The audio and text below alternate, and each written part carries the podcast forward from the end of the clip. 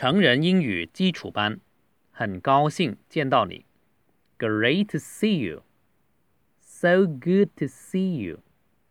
What's going on? What's up today? What are you doing? Anything new? You look great.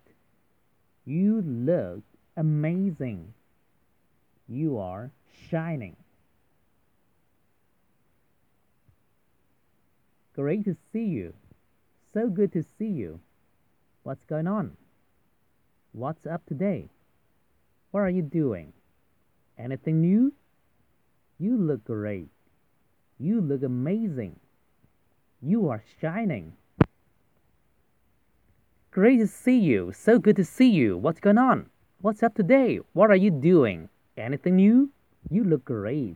You look amazing. You are shining.